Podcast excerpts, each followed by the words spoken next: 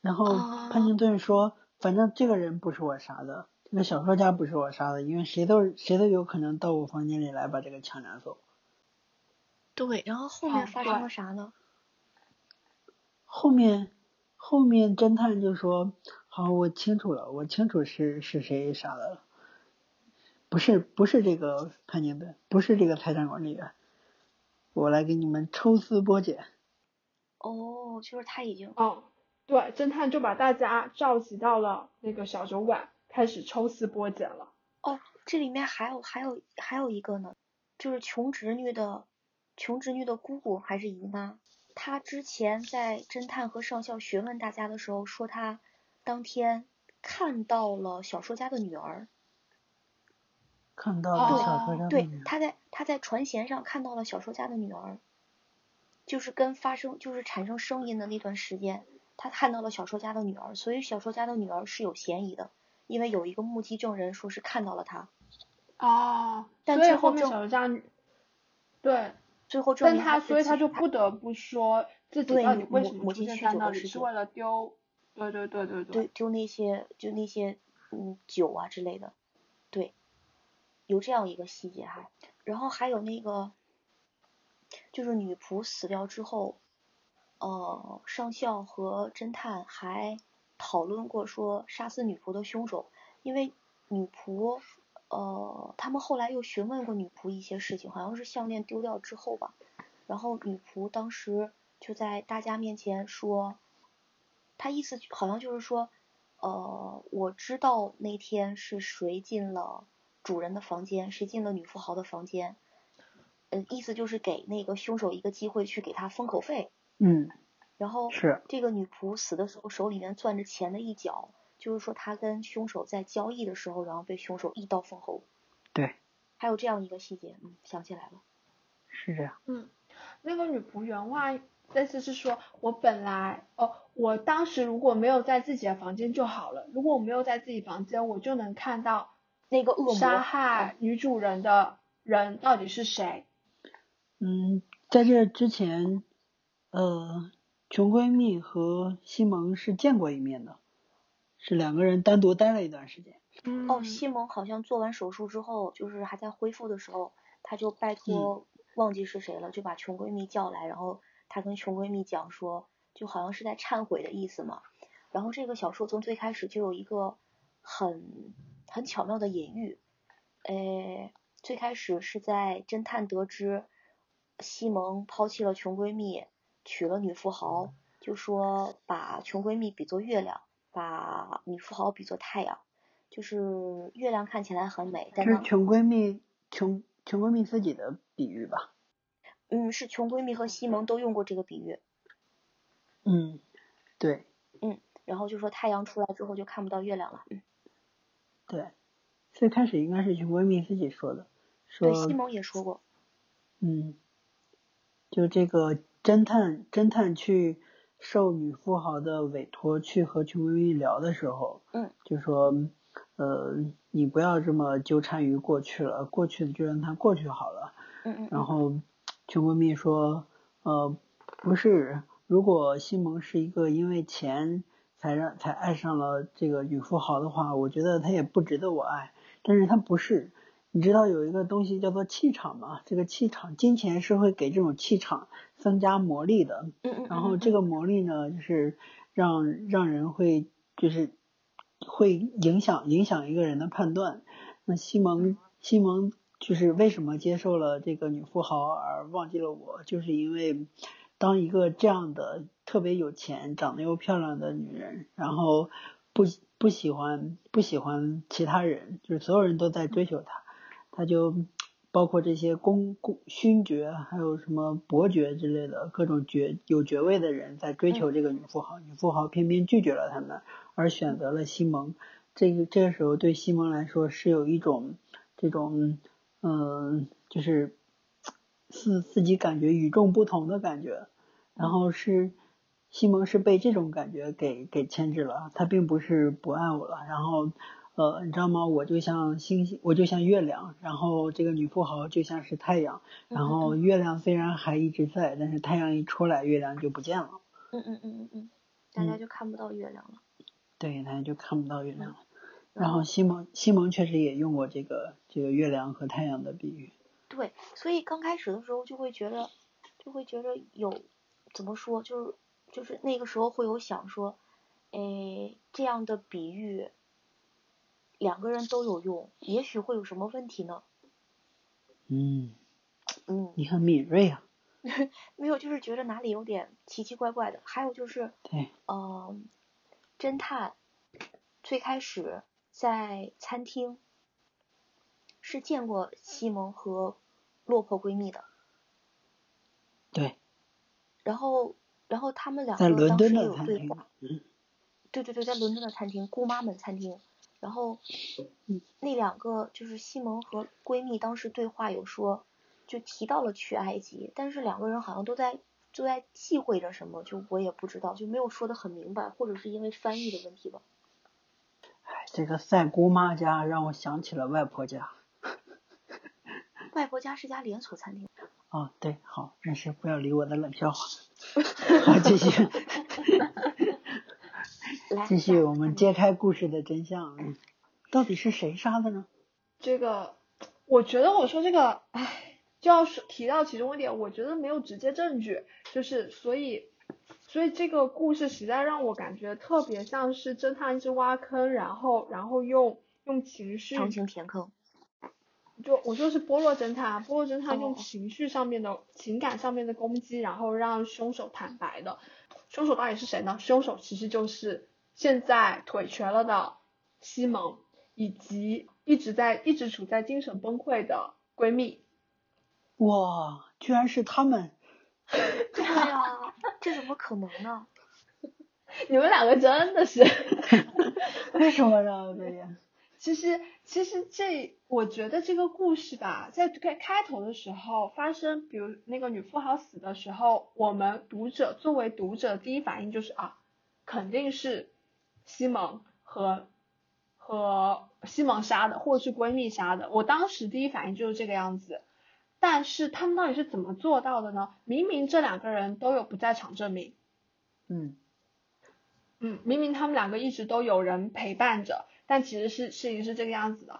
虽然闺蜜，呃，虽然那天晚上在小酒馆，那个闺蜜砰的一声把西蒙的腿大腿打打中了，对，就枪击那个呃重伤了西蒙，但其实哦，对，但其实西蒙立马掏出来的那一块手帕，捂住了伤口的那块手帕嗯。是用红墨水染了的，所以一开始闺蜜并没有击中西蒙，他们两个合谋合谋杀了女富豪。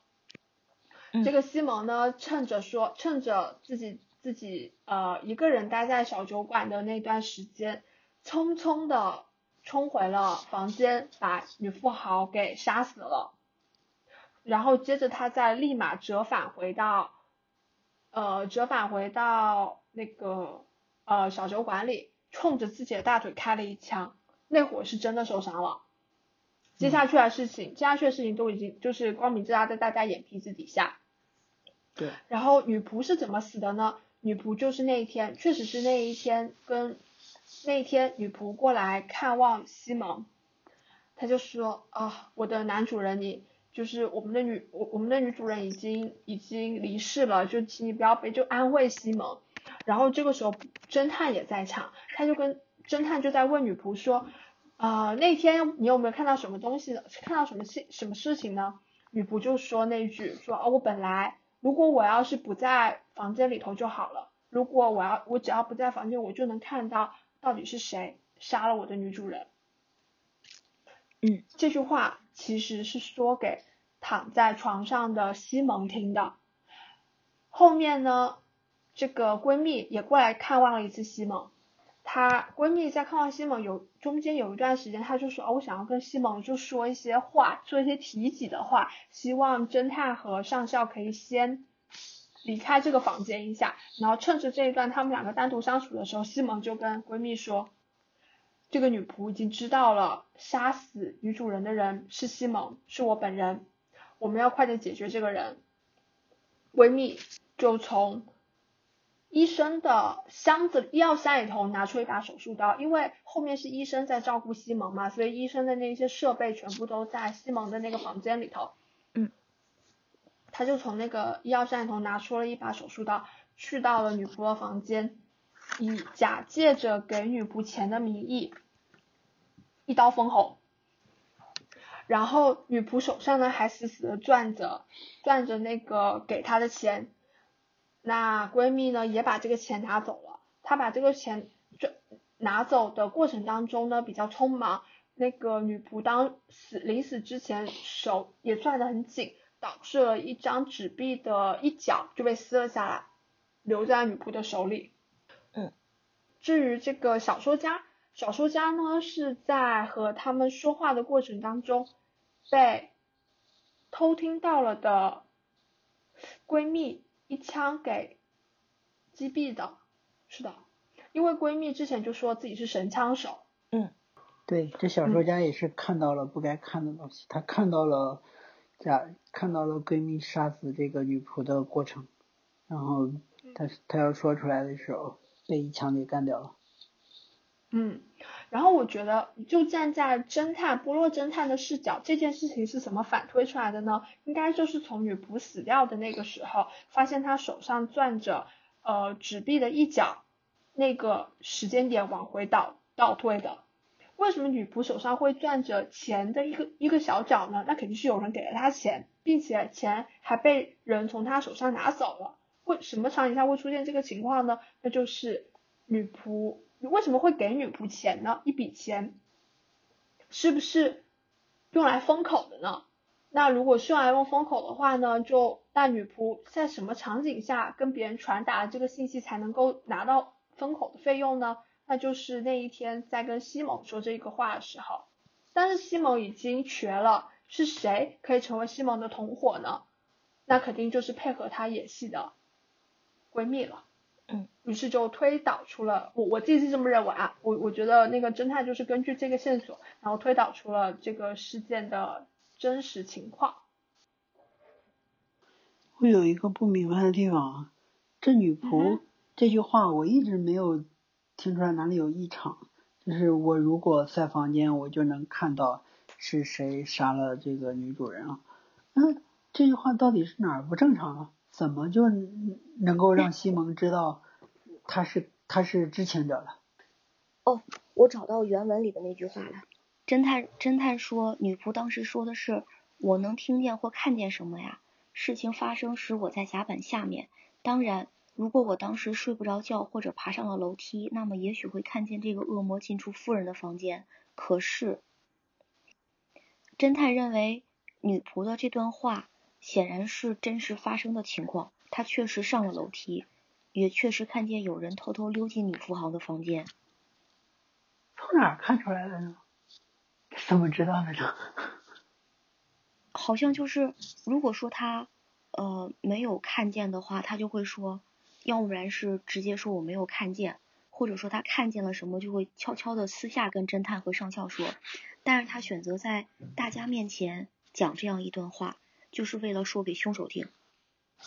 我他们这些人都这么能听出来弦外之音的吗？这句话如果让我听见，我什么都不会想的，我就会觉得他就是没听见。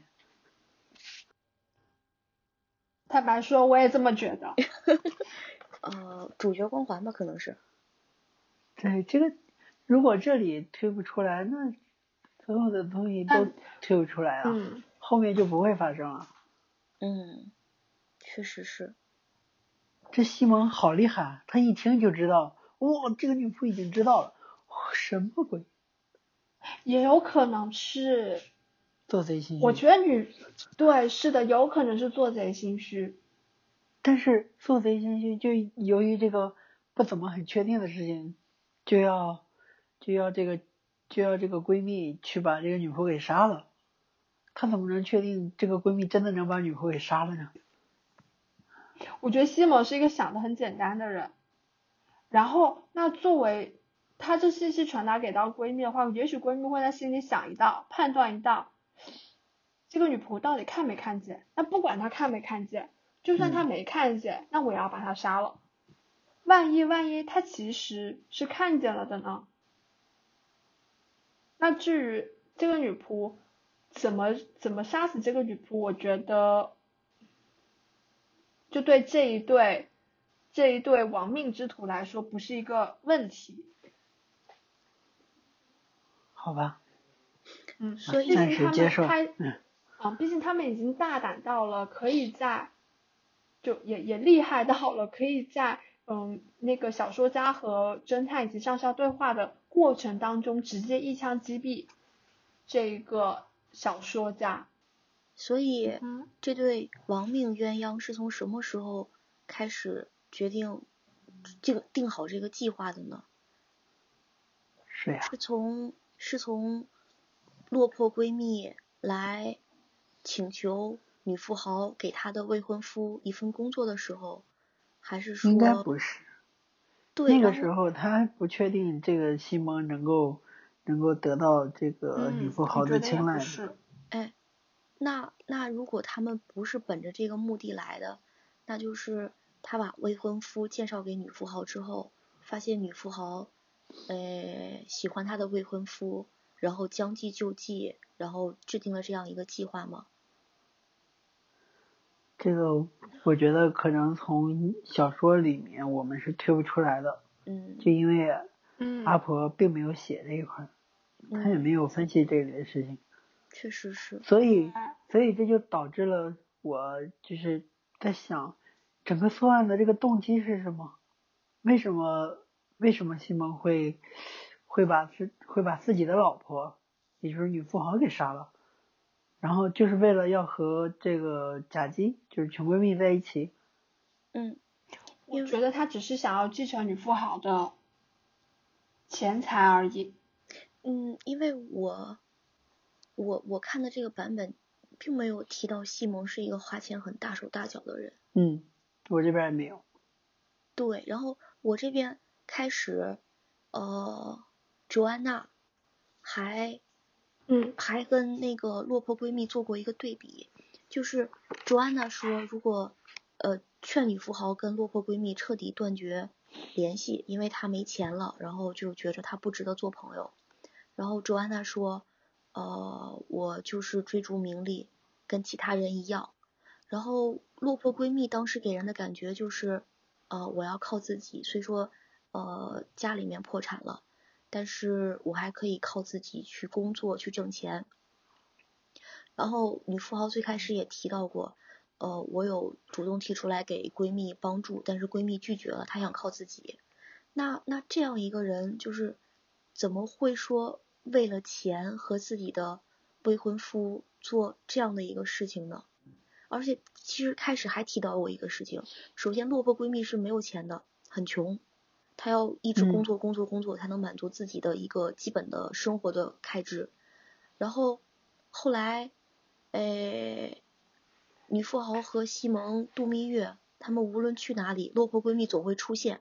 首先这个地方很不合情理，首先是落魄闺蜜怎么知道他们的行程的？其次是钱从哪里来？所以才会有这个西蒙其实和落魄闺蜜是一直在通信的，所以他才能走到哪里就跟到哪里。然后钱是从哪来？我记得是，我记得是好像变卖了所有的这个财产，就这个落魄闺蜜是把所有的能能嗯能变现的钱全都变现了。然后当时侦探还建议建议这个女富豪说：“你走啊，你走远一点啊，跑远一点，旅行是要花费的。然后你你走的越远，你花费的越多，这个这个穷闺蜜就跟不上你了呀。所以她才会想着去在这个船上去游览这么一圈儿。嗯嗯嗯就这这两点我可以解释，但是我还是确实没有办法解释你说的那个前面立立的这个人物形象是一个很自立自强的女性，然后后面居然是一个为了为了钱而把这个就是呃另外一个女的给给杀了的一个人，嗯嗯嗯然后虽然说这个女的也抢了她的老公，抢了她的丈夫，但是这个丈夫好像对她还是挺挺有感情，就是为了她去杀了另外一个女的。嗯到底他们嗯杀、杀这个杀这个女富豪的动机是什么呢？就是为了钱吗？嗯我我首先我理解那个杀女富豪的主谋应该是西蒙，他想要女富豪的钱。那至于贾姬为什么会辅助西蒙呢？因为贾姬非常的爱西蒙，他已经爱他嗯爱到就是没有自己了。愿意为他做一切事情了。对，是的，波波洛珍他之前之前有遇过遇到过贾姬跟西蒙嘛，就两个人都还在恋爱的时候，嗯就遇到过他们两个。嗯，然后当时他们是在一家餐厅遇到的，在姑妈家，嗯，哦，不好意思，在姑妈家遇到的。不是然后，就这个餐厅叫赛姑妈家，就这个时候突然理解外婆家的梗。啊，你好吧，你有点像闪电，哎，对他当时提到过，就觉得就是嗯，闺蜜爱这个男人爱爱的很多，眼里面只有他，然后还说他很傻之类的。对，是的，这个波洛侦探看到他们两个相处的过程，他就他就是自言自语道。我的嗯这个翻译版本哦，他的他的说法是，爱人的人也会被爱，但他不相信，但我不信。我觉得他这一句话就一直在奠定这么一个基调，就是这一对情侣的爱是不平等的，女孩爱男孩远远超过男孩爱女孩，就是就是这个呃也不好说，就是这个女孩愿意为这个男孩付出她所有的一切，她不是为了呃女富豪的钱，她只是为了完成这个她所爱的人的心愿。嗯，这么说我能理解了，嗯。这是我原本的嗯。一个逻辑，但是后来我手手欠，对。我去我去百度了一下，就是这部小说，然后其中一个评价书评说的是，这本小说颠覆了以往男性主导的一个一个情节，是是女性嗯，也是可以做反派反派一号的感觉。可是目前看来，就是书里面并没有说到底是谁主导的，因为等这个阴谋揭穿了之后，他俩就纷纷的吞枪自杀了，就死了。是闺蜜啊打死了西蒙，又打死了自己。闺对对对，闺蜜打死了西蒙，然后打死了自己，嗯，就好像也没有人分析他们为什么要去作案，然后嗯，是他们之间的感情到底是怎么变化的？就因为最开始女富豪怎么抢的西蒙也是没有怎么细的描述的，对。到后来是他们这个西蒙和这个穷闺蜜之间是怎么联系的，也是没有描述的，只是在最后这个解密的时候，然后在这个解解密的过程中呢，好像也没有拿出什么证据来，然后就是在就是各种假设嘴炮。假对，然后嗯，波洛大侦探一通嘴炮就把事情给说出来了，然后说一通推理完了之后一点证据都没有，最后证据是什么？我要给你做火枪火枪弹药实验，之后这些嗯这俩人就承认了，就就拿这个弹药实验来对对对。来来说的，我觉得这边还有一个蛮突然的一点，这个闺蜜她是一个神枪手，并且她有两把枪，一把枪呢被西蒙作为凶器打死了女富豪之后被丢掉了，还有一把枪呢是他们引弹自尽的时候用的，是这样子吗？是的，不是哎不是。是那。个枪，那个枪后来又被捞起来了，就是那个西蒙打死了那个女闺蜜之后，嗯、那个枪不是被就是丢丢到河里去了，然后后来又被捞起来了。哦，对，没错，你说是电影上面情节，我记得书、就是电影里头没有双枪这个设定，但是书里头有书里面双是双枪这个设枪的，好对吧？对对，嗯，然后但我不太理解这个双枪设定的意义是什么。为了他们可以最后自杀呀。还有一个很大的这个问题啊，就是西蒙是最开始第一枪是是这个穷闺蜜打的西蒙，然后西蒙跑去就是等把别所有人都支支开，跑去那边把把女富豪打死之后再回来，又、又冲着自己开了一枪，嗯一共中间这两枪，为什么第一枪可以就是惊动不了任何人吗？这个船上就听不到这个枪声吗？他们都听不到，一共是三枪吗？哦，可就能因没有人后来这个声音的问题吗？没有，可能就是就是在那个船上的小酒吧里面，第一枪，第一枪的话，因为当时大家都在睡觉，很安静，我是听到了。然后第二枪是在女富豪的房间，可能嗯没什么人听到。第三枪的时候应该就比较混乱吧。嗯，我觉得这是一个很大的 bug，因为嗯枪声很大呀，嗯，所有人都醒了就更应该能听到。也对哈、他又没有消音器，这确实是一个这想开几枪就开知道为什几枪了。还可以自己携带子弹，对，因为那个枪里面就少了两发子弹嘛。嗯，侦探就就推推理出西蒙自己还藏了一颗子弹。好吧，这个故事情节我们演绎完了，我也有有很多这个这个疑问，包括他们作案的动机，还有他们的这个感情变化，还有就是这个开枪的枪声的这个这个 bug，我都觉得，啊对，这还之前之前说的那个女仆那句话，怎么就能推出来她已经是个知情者了？我实在是想不明白。反正如果我觉得任何一个点不照着这么发展的话，后续都都会完全走样，就是完全变了一个情况。因为你这这个波罗大侦探好多时候是从这个人们的说话习惯和一些不经意的这个话语中去推断，那这在现实中就很假了吧？是因为一个话有很多种这个说的方式，你也不能说我说了一句啊，如果我走上楼，如果我看到了什么，我就能看到这个是谁，是我就能看到那个恶魔。你你从这句话中，谁能推断出来这人是真的真的这么这么干了的？我觉得有点太牵强，可能这个是翻译的问题。嗯，因为这本书的这个评价极其高，我我这个原来之前不知道，我看这本书的时候，我觉得这个翻译腔特别的丑陋，然后 我完全看不下去，已经多年没有这种阅读使我痛苦的感觉，又又回来了。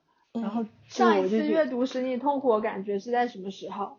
都已经是小学的时候了吧，都已经是那种就是好久好久好久之前了，就是那种特别，就是那种小小小学生看那种啊，对，《红楼梦》，我想起来了，小学生看《红楼梦》的感觉，完全看不懂，也不知道他讲的是什么，还还跟我说是世界名著，还跟我说是四大名著，非要让我看，就是那就是那个年代，红楼看《红楼梦》还有什么钢铁是怎样炼成的，对，哦，钢铁是怎样炼成的？确实是。我实实在是不知道他在讲什么，然后也不知道他好好在哪里，然后就觉得就是很很傻，对，很折磨，很受折磨。哦，这嗯同一同一时期还有那个什么童年在人间和我的大我大学这这这系列的，对，就是很曲很难受，很难受，就是这本书让我想到了那个那个时候，就是很难受。要不是这个电影能能够让我把这个情节捋顺，我真的是特别难受。而且这个我我下的这个电子书排版也不好，唉，实在是这翻译也很差。就呃，我我我说到说到哪儿了？为什么会说到这这些翻译很？差，就是就翻译很差哦这件事情让你非常崩溃。我知道了，我知道了，就是我这我我这本书完全体会不到它的美啊，我也不知道它的好在哪儿，然后我就去查了查这本书，我发现所有人对这本书特别推崇，就觉得这本书是阿加莎写的最好的小说。我说，嗯，什么鬼？之后我就看了看别人的这个这个评价，然后也嗯。也有人说有 bug，也有人说这个不好，然后有有人说这个这部小说好就好在建立了一种模式，因为写的很少啊，就是这种嗯。两个人两个人是熟人是认识，然后又假装反目成仇，然后再去再去就是这种出人意料的反转，这个这个作案的手段，这个 trick。就是这个这个这个方式是特别新颖的，特别吸引人的。然后后续这些什么动机啊，什么感情的发展啊，然后就是不停的，你可以模仿，你可以往里面加东西。但是这个这个算是这个谋杀的手段是首创的，所以他的这个评价，所以他的这个特别高，就好像类似的这个这个嗯那个东方快车谋杀案，就是这个结局很意想不到，你看到这个的时候，哇，为什么是他们？这个这个事情怎么是这样子？嗯，好吧，这个是我看这本小说，这也不是我看这本小说的，是我看别人对这本小说的一个评价。我自己是挺难受的，看这本小说。主要是翻译的问题。对，也有可能主要是翻译的。不过即使翻译的好，我我觉得这种感情变化很突然的，而且没有讲清楚，没有讲清楚他们作案动机的，我也会觉得有点难受的。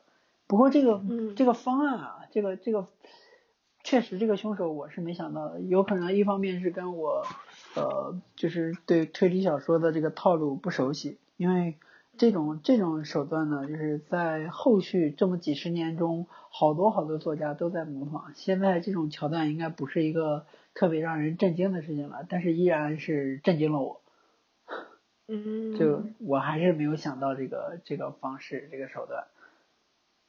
嗯，我理解了，就是从整个故事的不对，整个剧情发展的逻辑上面，你是觉得有有疏漏的，但是单纯从呃，推理的角度看是算是比较少看推理的人会觉得还还挺新颖的，对，还挺出乎意料的。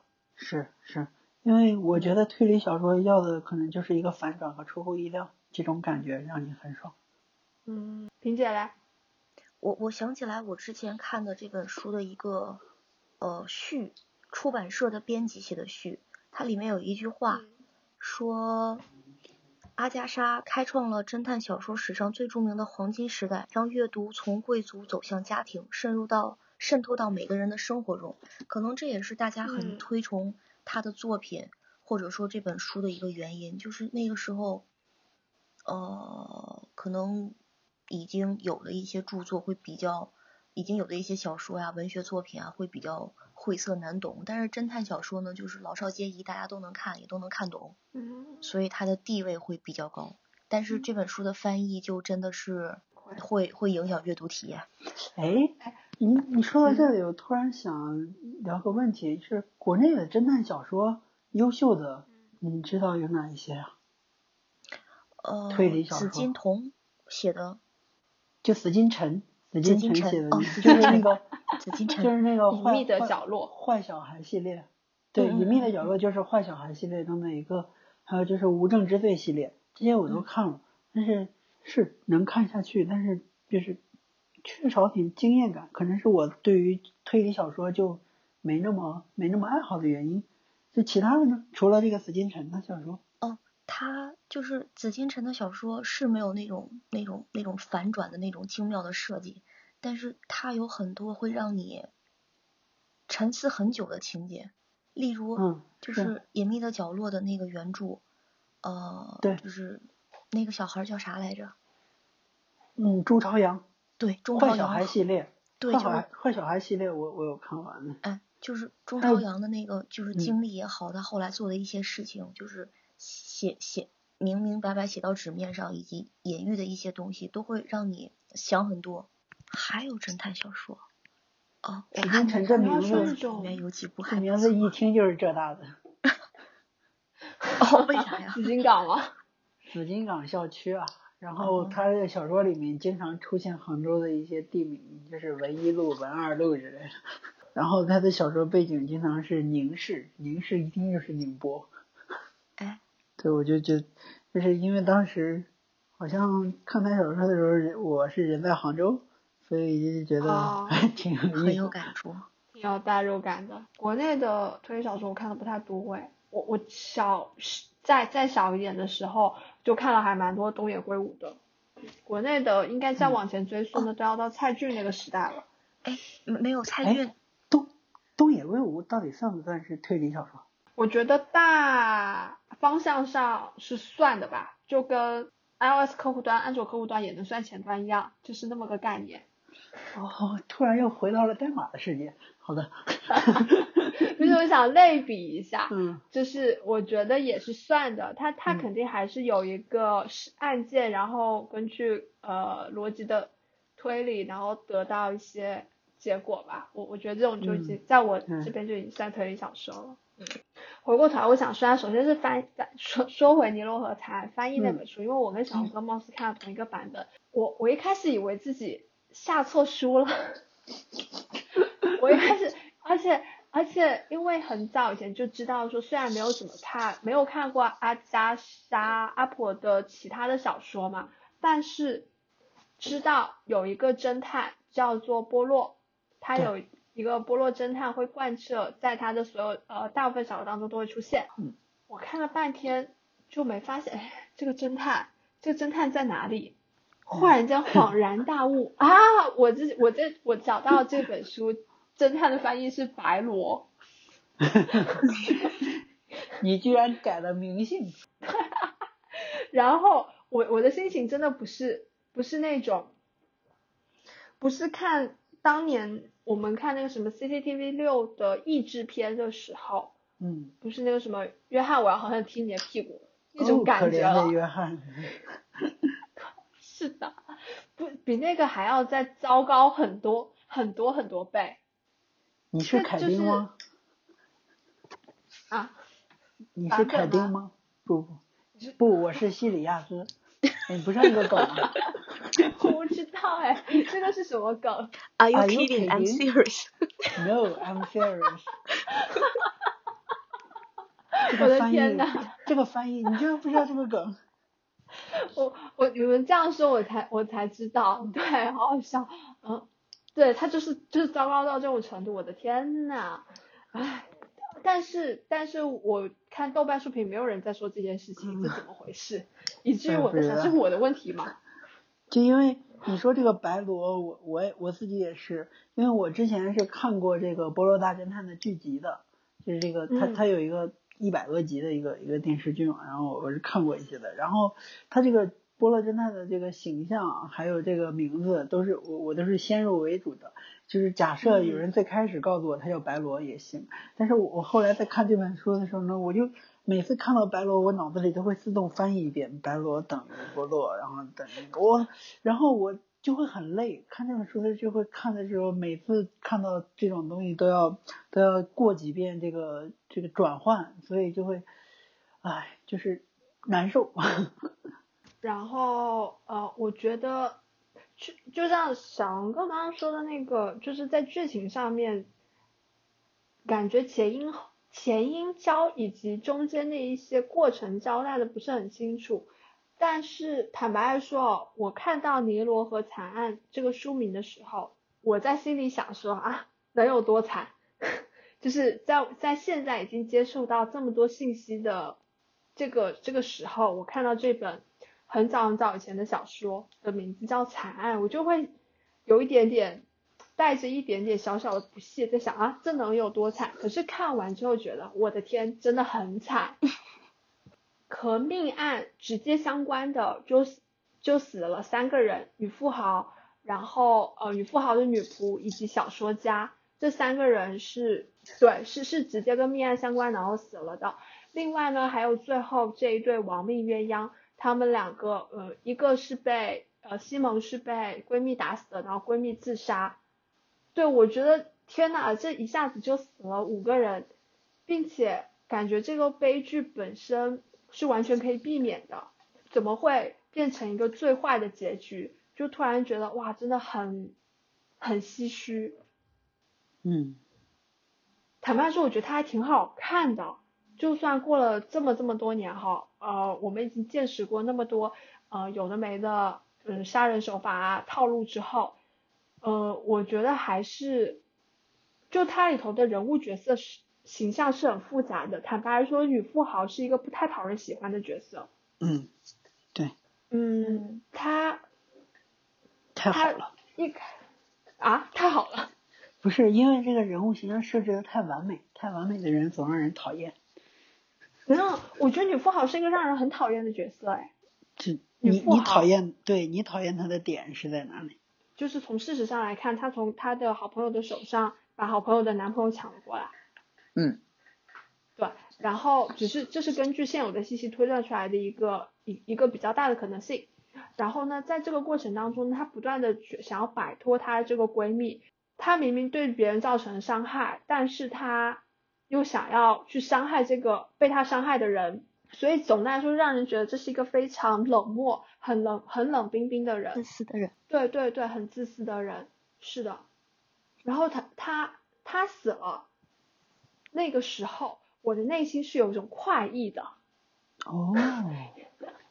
我是站在一个，我可能是站在闺蜜的视角在看这件事情，哦，或者我是站在侦探波侦探波洛侦探也是觉得也是觉得这个女富豪的作为是令人感到很不耻的嘛，因为她在前面也也说了，这个女富豪女富豪本来想让波洛侦探赶走，帮忙赶走她的闺蜜，然后被波洛侦探给驳斥了，呃。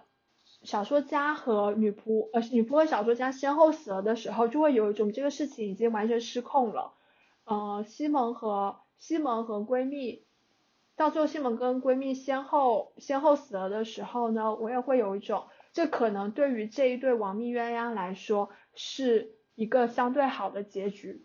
虽然从客观的角度上来看，嗯，死了这么多人的这场旅行真的非常的惨烈，但是如果站在闺蜜的角度来看，我觉得这其实是最好的结局。西蒙是发起这一场谋杀的人，就我的想象哈，是她去跟闺蜜商量说，哎，我们把这个女富豪给干掉，这样这个钱就归我们两个所有了。但其实我觉得，就是闺蜜爱这个西蒙爱到发疯，可是西蒙可能爱钱更多，也许她拿到钱之后，依然会把闺蜜抛弃，搞不好两个人一起死，反而是个更好的事情。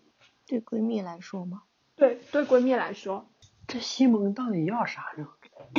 钱吧。嗯，他要钱，他他老老实实做一个丈夫就已经很有钱了。但是女富豪是一个控制欲非常强的人，不想被控制。前面大概花了半本小说的时间，在这边讲一些前因后果啊，铺陈所有人物的出场。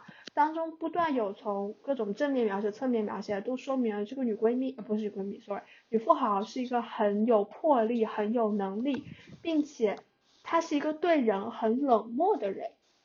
她原先呢是爱，也不能说对人会对人冷漠，这个怎么定义？你们看一下，就是这个女女富豪呢，一开始是要嫁给，因为商业联姻之类的吧，是要嫁给另外一个人的。哦，勋爵。对对对。然后，但她对这个人一点爱都没有。嗯，她的闺蜜把西蒙带到她面前的时候，她才她突然间明白了啊，这个就是爱的感觉。然后她因为这个爱的感觉，所以把西蒙抢了过来，留在她的身边。可是我我是我也看啊，可是我真没看出来哪里描写他是一个控制欲很强的人。这样子，就是最开始呢，有一个勋爵很喜欢他。然后那个勋爵呢，呃，他们家的庄园也在英国数一数二，就流呃传了很多年。女富豪有在想说要不要跟这个勋爵结婚，因为这个勋爵很喜欢她，她也并不排斥。可是当这个勋爵提到了说我们结婚之后你就可以是叉叉庄园的女主人，这个女富豪觉得自己不能接受。她说，就是我跟他结婚的话。我有一座庄园，他有一座庄园，那我要放弃我自己的沃德庄园吗？可是我在沃德庄园上面花了很多的精力和金钱，打造了这样一个完全属于我的天地，我不想放弃它。然后这才是他下定决心对拒绝勋爵的一个地方。然后他，我觉得她之所以抢西蒙，也跟闺蜜呃来请求她帮忙的时候跟她讲过说。我我很爱我的未婚夫，我一定要嫁给他，没有他我会死的。也是因为闺蜜的这段话，让她去想跟勋爵之间的这个关系要不要继续。她觉得自己没有体验过这种东西，很羡慕闺蜜可以有这样一种感情、一种情感。然后当她见到闺蜜的未婚夫的时候，嗯，就想把这个东西抢到自己的手里，就是别人的玩具，他想要了。也可以侧面体现出他，呃，自私也好，控制欲强也好，朋友妻都不可欺呢，为啥可以抢闺蜜的未婚夫？哎，嗯，我印象当中还有一些其他的跟他有有的没的关系的联系的一些角色，可能也有评价过这个女富豪，以及，呃，如果直接对照电影里头嘛。女富豪对待西蒙的一些相处的方式，也会有一些我我不知道小龙哥有没有感觉到啊，就是有一些遗弃固执。遗遗遗气使，指气使，我我觉得你想说这个。对对，颐指气使，哎呦我天，对，颐指气使就是嗯，有一段他们骑马马去还是是去金字塔吗？们他们在沙漠里骑马的戏吧，反正在骑马过程当中又碰到了闺蜜，呃，这个这个富豪女富豪就非常的生气，然后也对着西蒙发了脾气。嗯，对，我记得。我也记得。好的，我理解了，嗯，我可以往这方面理解就就行了。如果不是这样，也也没办法解释啊。哈哈哈。而且还有就是，呃，电影里面就是表现的很明显嘛，她见到闺蜜就是生气，但是其实嗯。换做一个正常人哈，是你做错事情嗯。在先哦，然后人家，然后你你竟然会对闺蜜的反复出现感到愤怒，没有一丝愧疚，那就 很有问题了吧？这个态度，嗯，对，这个是嗯，这个点，我很我很嗯，他从来没有提过愧疚，能够支持。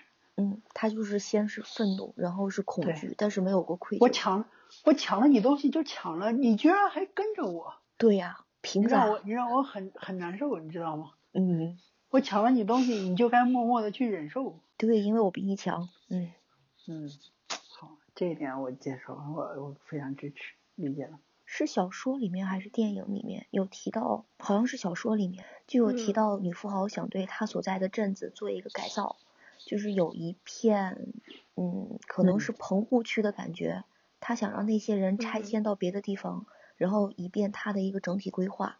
然后其中有人是不愿意走的，女富豪的原话好像说的是这些人太不识时务了。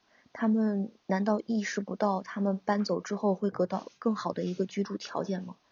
就是完全是按照自己的想法去去去规划别人的生活，对，嗯，尽管他有钱。是的。嗯，就是个比较自我的人。对。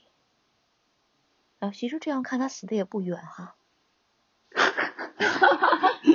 那那 也不是这样说，唉，好像从开篇大家都没有觉得他会活很久，因为他太完美了。反正看书的时候吧，从开篇就一直在期待到底什么时候会发生。可能大概大概过了三分之二本书的，有点夸张啊，看过了至少半本书吧，终于发生命案了。没有，真的是三分之二本书，就是我买了实体书哦来看，差不多三分之二本书才死。哎呦我的天啊！关键是那个翻译又特别差，无数次的怀疑怀疑到底到底看对书没有。然后除了翻译差，人物还特别多，线就是一一条一条的线很多，最终才汇集到一块儿。哎哇，这个过程特别难受。就是他那个翻译过来的名字呢很难记，然后我是每个人物第一次出现的时候，我去对他的英文翻译，然后就是有嗯英文名字会好记一点嘛，你只记一个名啊，或记一个记一个名字吧，是姓他们有重的嘛。哎，还有一点，我觉得这个故事还挺有意思的，因为它是以一个以爱情破碎，它有一个爱情破碎的嗯故事核心吧，故事故事线索，嗯在穿在其中，但是下但是这趟旅程结束的时候呢，却促成了另外一对还是两对爱情，就其中有一对呢是那个穷侄女和医生，啊，对，这是一对。然后愤青对嗯此还非常的不理解。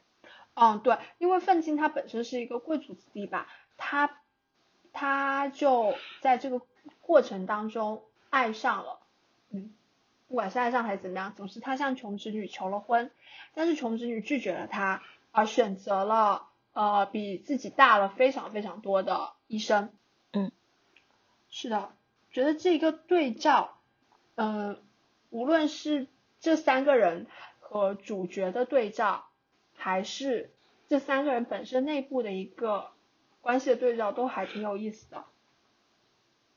嗯，感觉他们在影射一些东西吗，就是穷侄女对比西蒙，愤青和医生是女富豪和闺蜜这种这种对比吗？很难很难说，嗯，作者本身想要表达什么，但是你们觉得就是从这个当中有 get 到什么吗？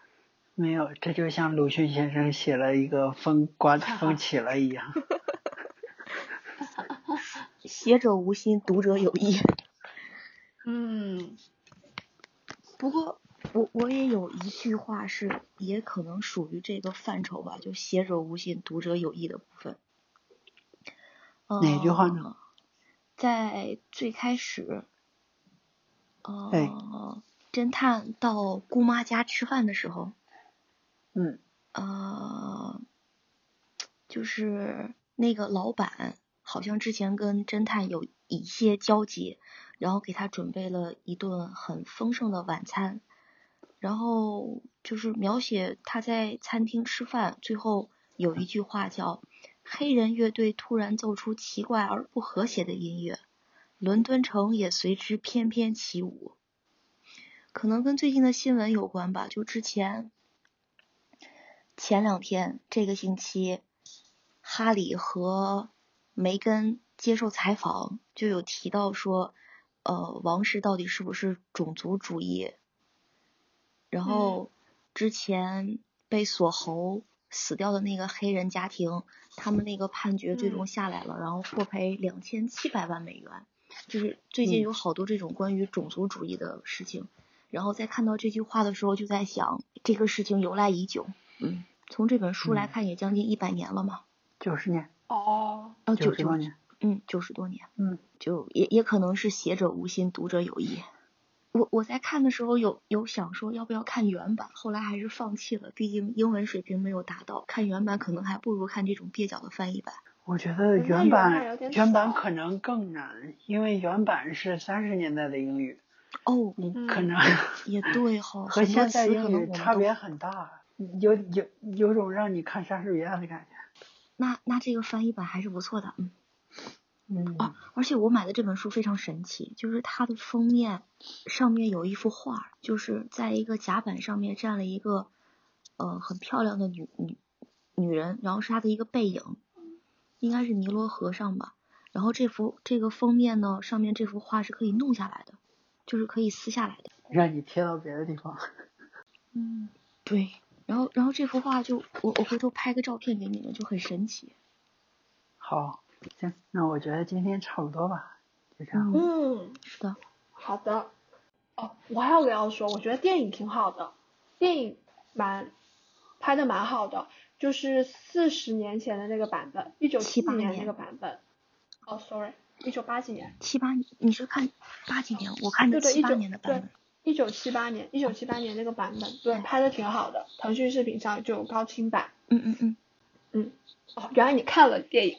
我我看了就看了一小一小段儿，它的服饰啊，还有整个实景拍摄拍摄都非常的不错，完全不会有年代感，反而非常的美丽，嗯嗯嗯值得一看。